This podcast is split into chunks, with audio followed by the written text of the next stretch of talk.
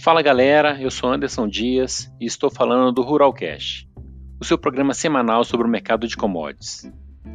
Discutindo tendências, precificação, safra, tudo que envolve o mercado agro. Eu e uma equipe de especialistas, Augusto Maia, Luiz Farias, Guilherme Moreira, estaremos toda semana com um episódio novo em sua plataforma digital preferida. Não se esqueçam de nos seguir também no Instagram, ruralcast. Lembrando, esse podcast é um oferecimento da B3, a Bolsa do Brasil, www.b3.com.br.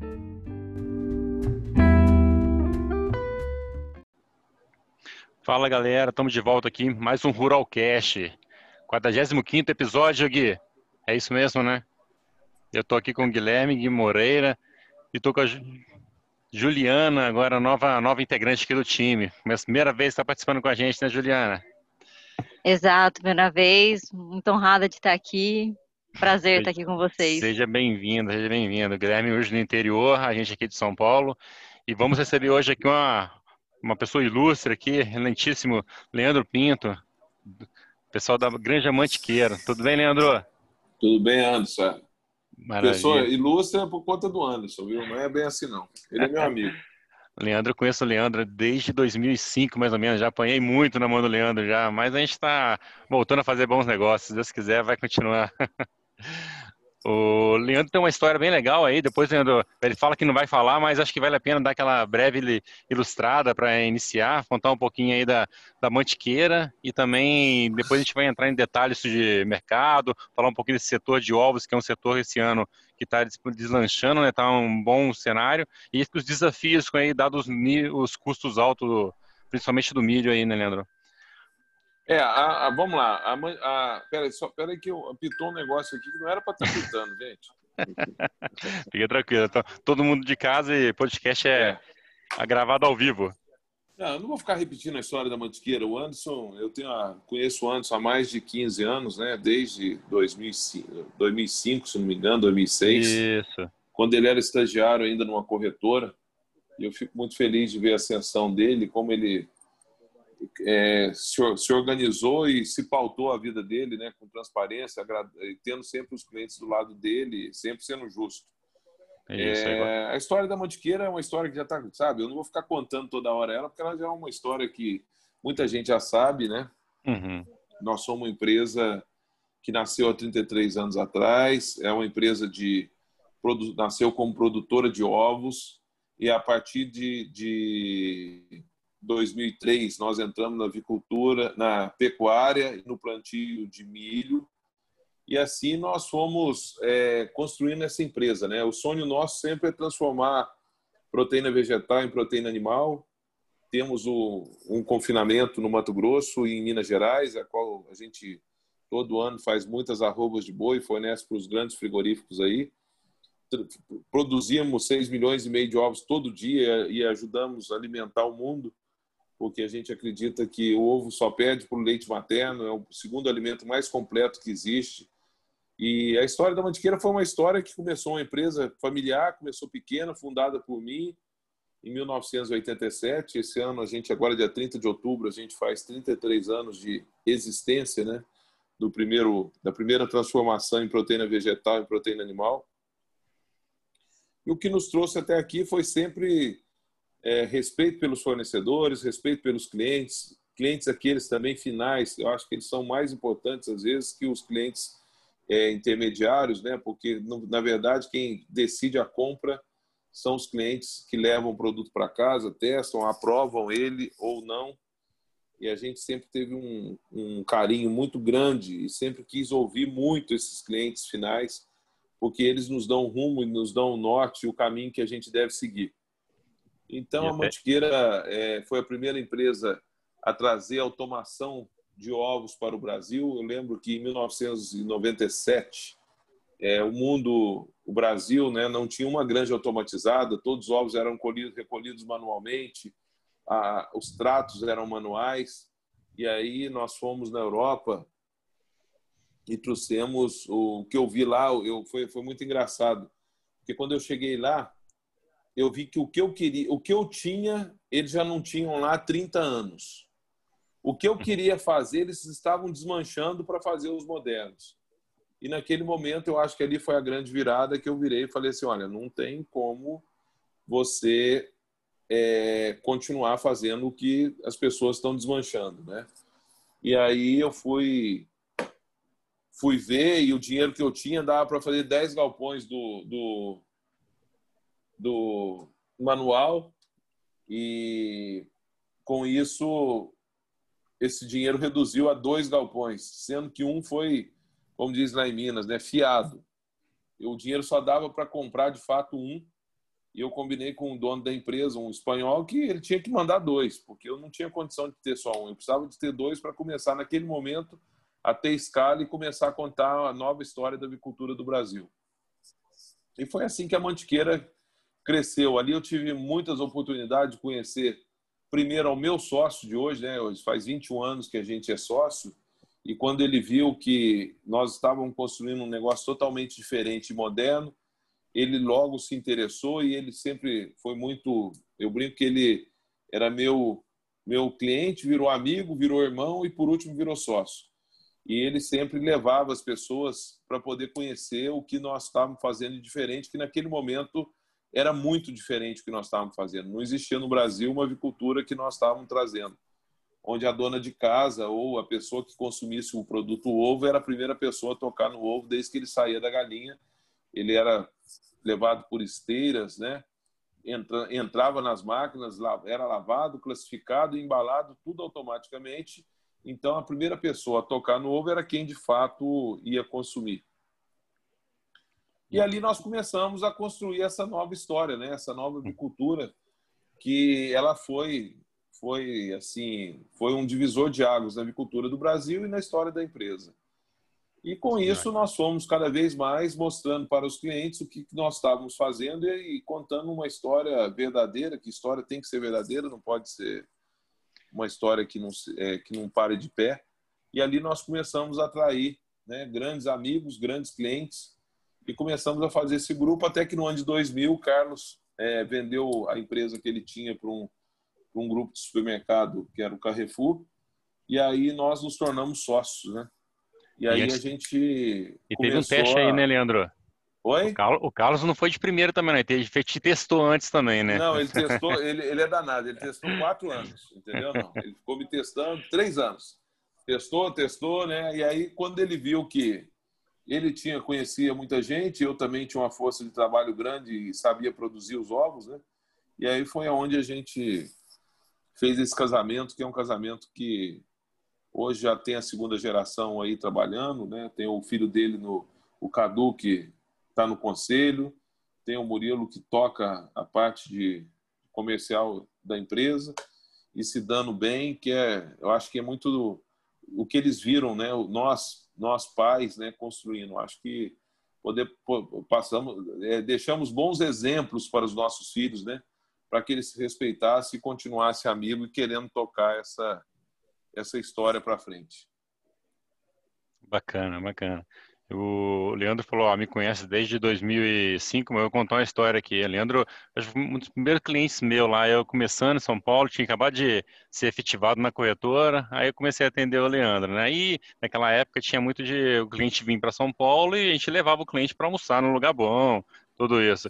E na época, lembro que o Leandro disse, ah, vou estar em São Paulo aí, então falou, então vamos almoçar, Leandro. Eu falei, opa, agora que eu vou comer bem, né? Vou naquele lugar perfeito. Chegando aqui, o Leandro falou: Você conhece o Mercadão? Com vontade de comer pão com mortadela. Eu falei: Meu Deus do céu. e pior que a gente foi lá no Mercadão comer pão com mortadela e não, abacaxi de sobremesa. E, e tava uma delícia. E essas tava uma delícia. talvez se nós tivéssemos ido num puta restaurante chique, nós não estaria lembrando dessa história agora, 15 anos depois, né, Leandro? Exatamente, isso que eu ia falar. Não, com certeza não lembraria, mas ficou gravado, só para você saber, Leandro. Ficou gravado na memória e no coração, né? E, Exatamente. no paladar. Né? Nossa, é, até hoje eu, eu lembro muito ali, eu gosto muito daquele lugar lá. Exatamente, ali é uma referência, mas muito bom. O... Mas, Leandro, falando um pouco mais aqui da, do setor agora em si, a gente vê o setor de ovos hoje com números impressionantes, né, de produção e de consumo. A gente, sabe, a gente sabe que a proteína, igual você falou, é uma proteína bem completa e muitas casas, principalmente nas classes mais C e D, é, tem um consumo muito relevante né, desse ovo, né? E a empresa, ela tá, ela, ela, ela, você disse que ela surfou é, essa onda, ela sabe desse, desse desse potencial que tem os ovos, né? E mas como é que está assim a parte toda da pandemia com a distribuição? Eu vi que vocês agora começaram também em São Paulo aqui. É, eu até sou um cliente de vocês aqui em São Paulo na parte do consumo em casa. Você compra o ovo e recebe o ovo em casa aqui, impressionante. Minha mulher adora isso aí. Então eu, eu vejo que tem assim uma dinâmica maior. Isso, e os números é, realmente refletem isso, Leandro. Como é que está a parte do consumo de ovo no Brasil? Você está não, assim, o número, o número cresce absurdamente, né? Nós, em 2010 nós tínhamos um consumo per capita de 148 ovos e hoje nós estamos com um consumo, vamos fechar o ano de 2020 com 250 ovos per capita, né? E eu discordo um pouco, Anderson, quando você fala que o ovo está na, só na, na, na, classe C, D, E, entendeu? É mais uhum. na classe. Não, ovo, ovo é, é um alimento antifrágil é um alimento que atende da classe AA até a classe C, tá? Uhum. E, e, alimenta. É, ele foi, eu brinco muito que o ovo foi absolvido de todos os tribunais que o condenaram, né? Porque antigamente falar que comia ovo era proibido. Hoje falar que come ovo é, é, é bacana, né? Porque uhum. as pessoas sempre ficam saudáveis, saradas e, e, e, felizes, né? O ovo ele tem, um, ele tem, ele tem uma saciedade grande, ele é é o que eu disse, ele só perde o leite materno. Então, assim, você produzir o segundo maior, melhor alimento do mundo é muito prazeroso, né? E, e assim, os, o consumidor vem ano a ano apostando mais que entendendo que de fato ovo faz bem para a saúde e ovo hoje é recomendado por médicos, nutricionistas. É, tem, tem, tem agora que o ovo é bom até para cachorro, né? Ovo cozido para cachorro é, e gatos. Então, assim, tem pessoas dizendo, já começando a, a entender que o ovo é bom até para cachorro. Então, isso aí, isso aí eu, eu, brinco que é um produto antifrágil, né? Você atende da, da, da, do, do cara mais rico do mundo ao mais pobre do mundo e levando um, um alimento super saudável para a mesa dele. Então, isso é muito, muito bacana. Não, perfeito. Eu, quando, quando eu comparei ali a classe C D, era mais a parte da elasticidade ao preço da carne, por exemplo. O pessoal substitui muito mas a carne no prato. É, é verdade, mas hoje uhum. o pessoal substitui porque vê que o ovo é saudável, entendeu? Não, não é só por conta da, da, da carne, né? E assim, a gente, o, o, ano de, o primeiro semestre foi muito bacana, né? A gente. É... Você, tem, você tem números, Leandro, de quanto mais é, produção, consumo esse ano. É, seu consumo acaba sendo muito no mercado interno ainda, né, Leandro? É, o mercado, o mercado de exportação agora que andou um pouco em função, uhum. eu brinco, eu sempre brinco que o Brasil exporta câmbio, não exporta produtos, é, né? Então, com esse câmbio agora de 5,60, acaba que o mercado qualquer coisa vai embora, é, né? Qualquer coisa vai embora e fica competitivo, né? Mas a gente precisa é começar a ter custos, né, é, para fora da porteira que nos permita ser competitivo com mesmo com câmbio depreciado, né? Então, assim, a exportação para nós não é uma estratégia, é uma coisa que, que vai de momentos, né? E principalmente momentos quando o dólar está tá, tá valorizado, e aí a gente consegue, consegue fazer. Mas o mercado, assim, eu nunca vi nenhum produtor jogando ovo fora, né? Então, o mercado hum. cresce, os alojamentos mês, mês a mês. E o que, que acontece?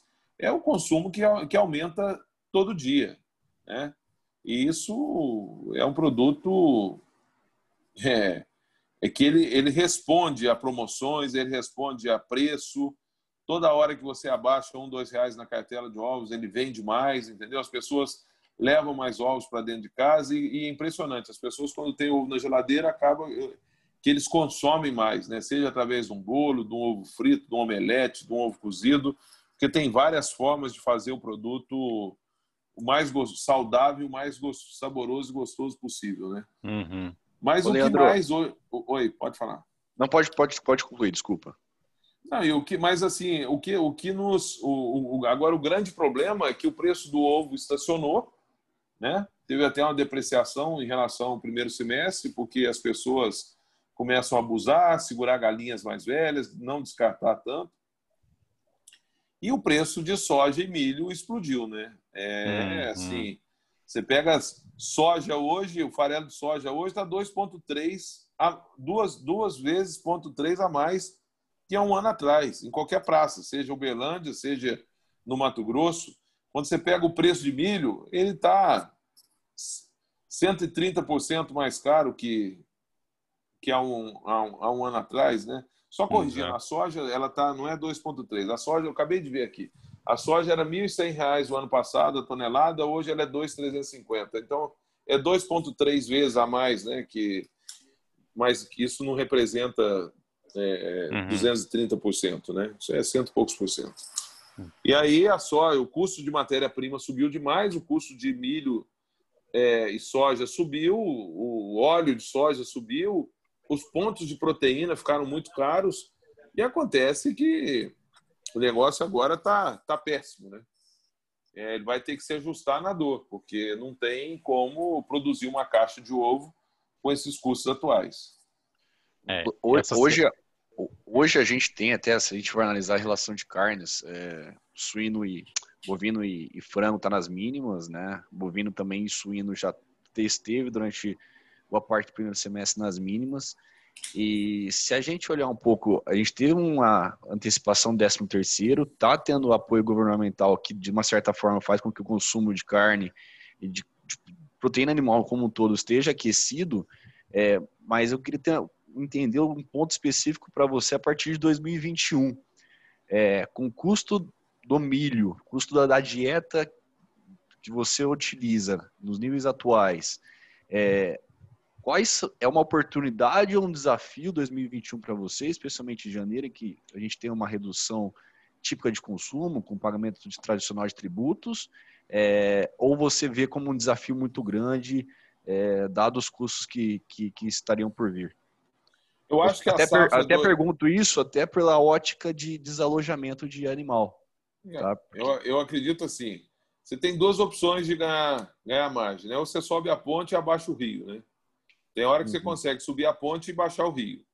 O ano que vem, abaixar o rio é sem chance, porque os preços de commodities para o ano que vem estão dados. Você vê que nós já estamos, grande parte da safra que vai ser plantada, está sendo plantada, milho de soja e de milho já foi comercializada é, para o ano que vem. Então, as chances de se, do, dos preços é, de custo baixarem são impossíveis. E na, eu brinco muito que a vida é feita de dois A. Tá bom, aproveita. Tá ruim, aprende. Então, assim, nós vamos ter que aprender que nós temos que desalojar a ave, sim, para poder manter o negócio saudável. E aí você vai. Não existe. Você diminui a demanda, a oferta, você aumenta o preço. Porque uhum. senão o negócio fica insustentável.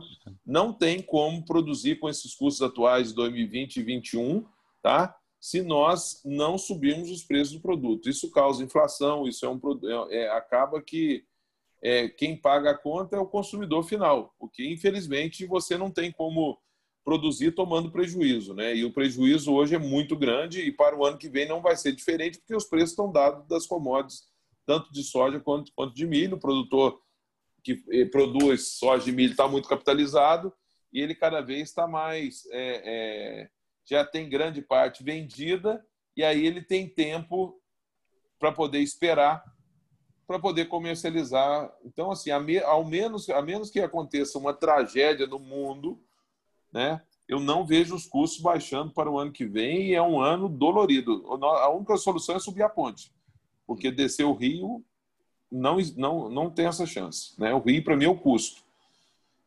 É, eu estou com dificuldade de fazer o orçamento do ano que vem. Né?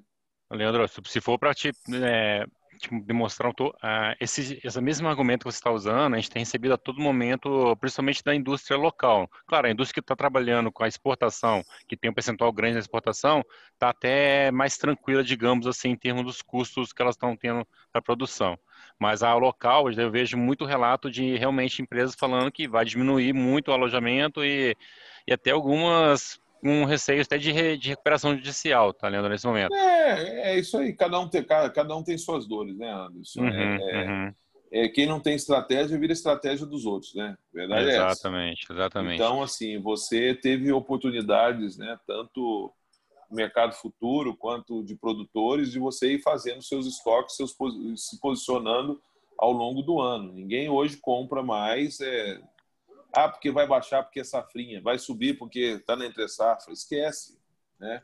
O mercado é totalmente. Mercado, e esse mercado sinaliza isso. Ele deu outra invertida em quem achou. Tem muita gente que eu conheço que tem dinheiro e não tem produto. E não fez. Exatamente. E hoje precisa de duas vezes mais do dinheiro dele para comprar a mesma quantidade que ele comprava há quatro, cinco meses atrás.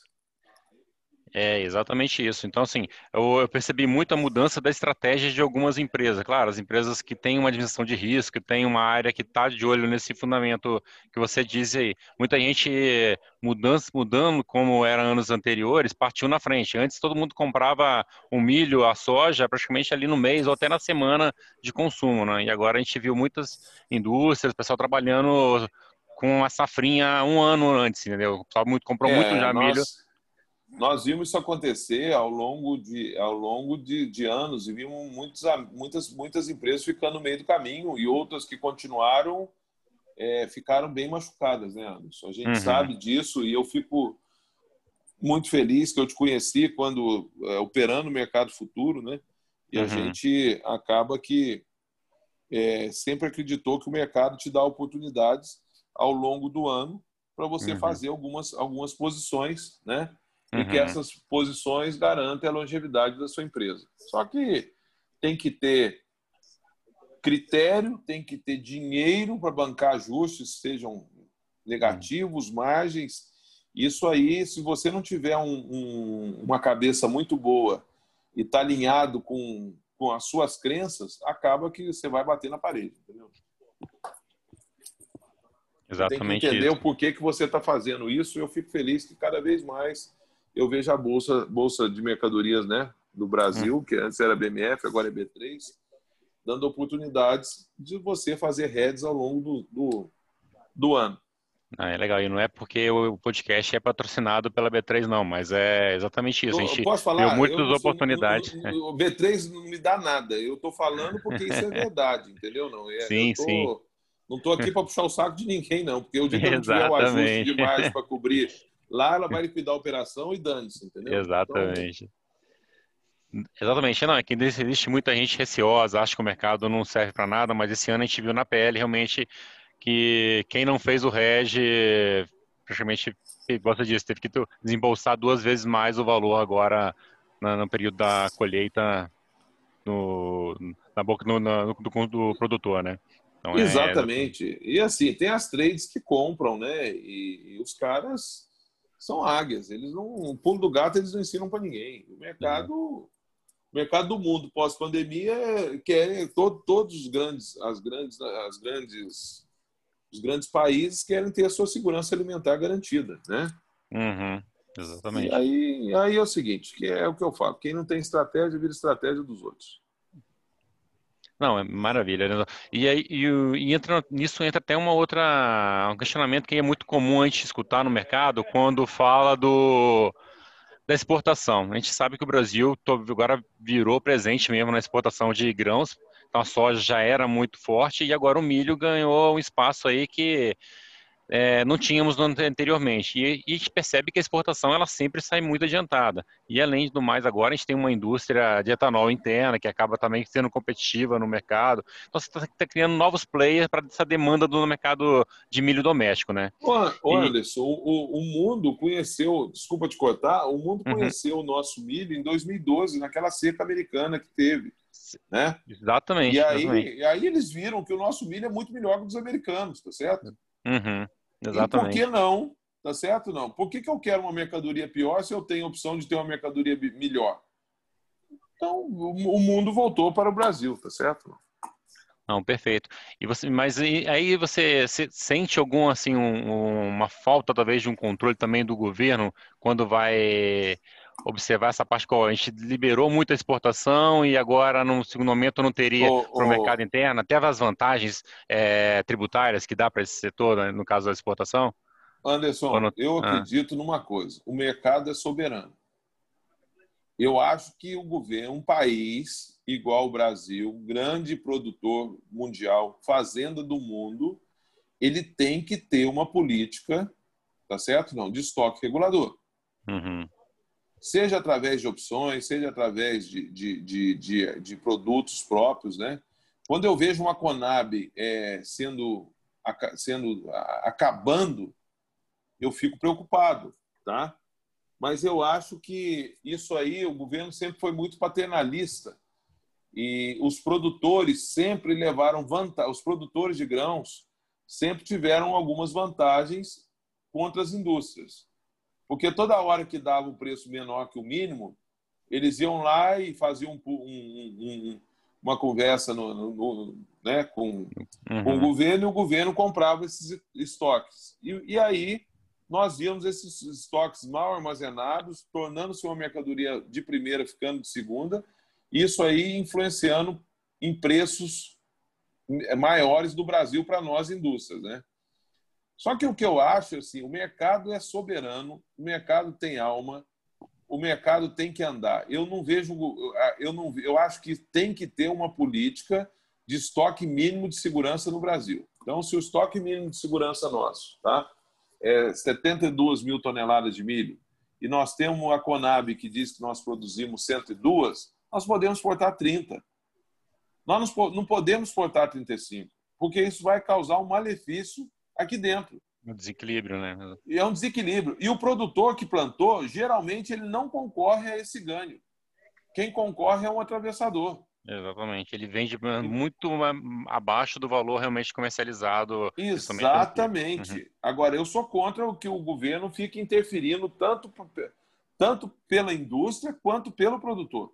Eu acho que o governo não tem que, não tem que tomar conta disso, mas ele tem que deixar o mercado a gente ter uma, uma, uma chance né, de ter o produto no Brasil e não ter que importar. Porque isso aí causa inflação e eu acho que é a única coisa que ninguém quer ouvir falar de novo é inflação. Né? Exceto alguém, algumas pessoas que são ganharam muito dinheiro com isso. Aproveitam né, no momento. Senão é o cenário próximo que a gente está tendo com arroz, com outros commodities também. A gente não está preparado, não estava preparado para o movimento que teve do, da crise do, do, do Covid, não tivemos estoques suficientes fizemos um, planejamento, um gerenciamento de risco justamente para ter um estoque para controlar esse preço e segue as notícias nos jornais que, que, que são recorrentes, não apenas agora para arroz, mas para diversos outros, outros commodities e até mesmo outras culturas que fazem parte de um, de um, de um, de um alimento básico do brasileiro. É, mas com, com esse cenário até um tanto desafiador, Leandro, é, e passando para os nossos ouvintes hoje, é, o que, que você recomendaria para 2021, em, sendo estratégia de, de, de, de com opções, utilizando o mercado futuro ou no gerenciamento de risco do, da sua operação? É, o que, qual que é o seu sua visão? Falar, olha, é, temos um desafio grande pela frente, mais apertadas, custo muito caro, um consumo um tanto incerto, com já a ausência dos benefícios é, do governo é, uma depreciação cambial que segue, segue muito alta, mas apresenta uma volatilidade que ainda a gente não sabe se vai seguir subindo, se vai começar a cair. Então, que, qual que é a sua mensagem? O que, que, que você vê para 2021 em questão de, de, de, de, o que você utiliza na sua empresa que outros também poderiam pensar utilizar mesmo das coisas mais simples, mas que são as mais efetivas, talvez? Ah, eu, eu, olha só, eu seria leviano se eu, se eu falasse alguma coisa a respeito disso, faça isso ou faça aquilo. O mercado está muito dinâmico, o mercado tem mudado a toda hora. Você vê na própria BMF hoje, o milho chegou a bater 69, fechou a quase 72. Então, assim, você, você tem que estar atento às oportunidades que o mercado te dá. E aí você tem que ter suas crenças e suas estratégias para poder fazer. Eu não acredito em redução de custos, os custos vão continuar elevados, né? o, o, não, não abaixa custo de ração para o ano que vem, a chance que tem é de subir. Nós estamos vendo isso assim com, com os preços já oferecidos e pela, pelo volume comercializado da safra 21. Então, assim, é ano de muita atenção, cada um que monte a sua estratégia, tá certo? Não, cada um que faça é, o que acredita e que seja melhor, mas pautado em uma, um racional que é muito difícil falar o que fazer. Se eu soubesse, eu ia vender todas as galinhas e ficar só tradando no mercado, porque aí eu ia ganhar mais dinheiro e correr menos risco. Mas enfim, eu não eu não acredito não tem no ano que vem é o ano do feijão com arroz, entendeu? Não é o ano de, de, de fazer bem feito todo dia, o melhor que pode todo dia, porque para você ter uma ideia, eu estou com muita dificuldade de montar o orçamento meu de 2021. Então o pessoal está me cobrando. E aí, os preços que eu passei de soja, de ração? Cara, toda hora que eu ploto na minha planilha, que é onde eu monto as minhas estratégias aqui, eu fico assustado. Então, assim, não tem um segredo, sabe? O segredo é fazer jogar mais na retranca, É, jogar na retranca para mais fazendo gol. É, exatamente. Eu quero ganhar por meio. Ah, é, o gol foi feio, foi de, de, de, de, de cabeça, você bateu com o ombro. Não interessa, eu quero ganhar o jogo, entendeu? Não, eu quero ganhar de meio. Eu quero é ser campeão. Né? O Sim. segundo é o primeiro dos perdedores. E é um ano muito incerto. A gente segue. É muito incerto. Então, assim. A gente não... pode estar tá começando também com uma colheita é, de soja com plantio atrasado, que vai ter frio na janela de inverno do ano que vem, dado o déficit hídrico que a gente tem hoje na, nos principais estados produtores. Segue também uma expectativa de, olha, como que tá, vai ser a exportação até o final desse ano, dado um câmbio no nível atual, então pode reduzir ainda mais o estoque de passagem. É, como que vai vir? Será que a safra de verão no sul vai ser positiva ou não? É, é um ano de, de, de, é um final de ano e um começo de 2021 que, vai, que ainda é muito incerto, né? É, é inclusive incerto, esse estoque de passagem, eu não acredito que ele, que ele exista, entendeu? Então, assim, uhum. É. Eu acho que isso aí é uma coisa que, infelizmente, é, muita gente se enriqueceu momentaneamente com os estoques do governo. Né? No final, vai pagar caro, vai pagar conta, vai. Cada um é responsável pelos seus atos, mas eu não acredito no estoque de passagem que falam que tem. Exatamente, exatamente. É, vale acrescentar também uma observação que no fim do ano acaba os auxílios do governo, né?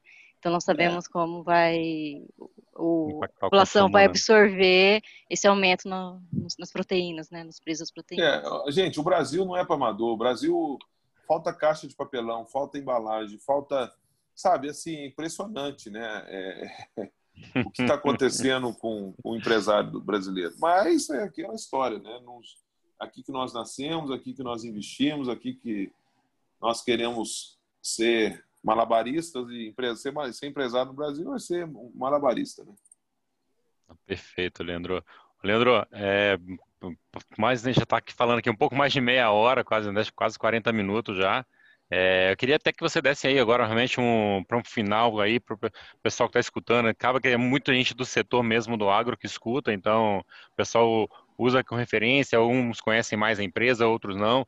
Mas dê aí uma, uma, uma palavra final para o pessoal, incentivo. Eu, gosto, já, eu sei que já, já comentou muito isso, que o ano vai ser um ano desafiador, mas é, dá um alívio para o pessoal e conta um pouquinho o que, que a Mantiqueira acredita e qual que é a palavra que a Mantiqueira segue aí, para poder estar tá sempre estufando.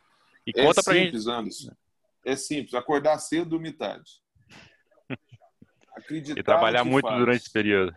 e trabalhar muito durante o dia, entendeu? Não, é, é sempre querer ser melhor que ontem e pior que amanhã.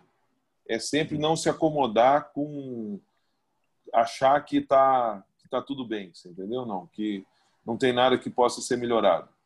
Acredito Perfeito. muito que, sabe, precisamos de vocês, produtores, que continuem plantando, que continuem colhendo e, e sendo remunerados na, na, naquilo que fazem, porque nós também, eu sou produtor, eu planto milho, eu planto soja, e a gente acaba que sofre com o tempo, sofre com a chuva, sofre com a estiagem.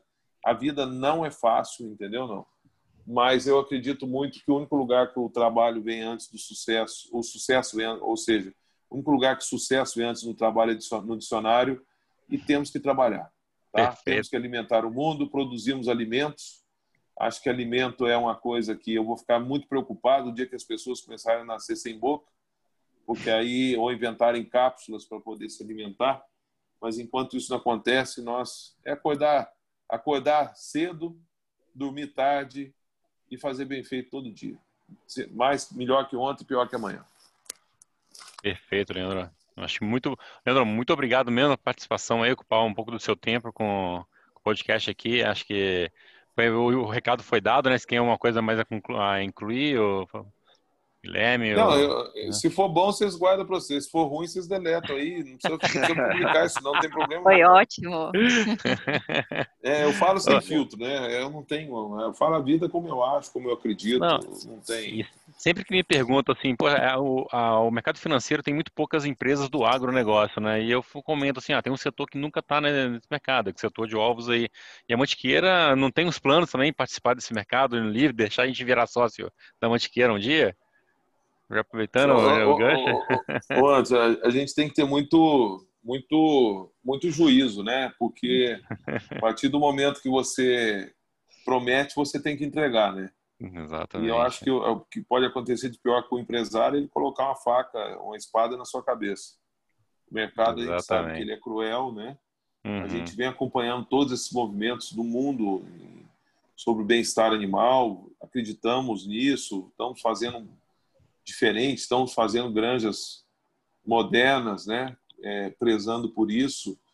Mas enfim, nada, nada, é, nada é para sempre, né? o dia que nós acharmos que, que a gente vai ser capaz de entregar uma, uma, uma empresa com um crescimento sustentável, né? prezando uhum. por pessoas, prezando pelo bem-estar animal, prezando pelo, pelo socioambiental, a gente acaba que pode ser um caminho. Mas, por enquanto, a gente quer fazer o dever de casa aqui e, e ir se organizando para que um dia, caso isso é, aconteça, a gente está preparado para o baile. Maravilha, Leandro. Muito obrigado mesmo aí. Vamos lá para o mercado.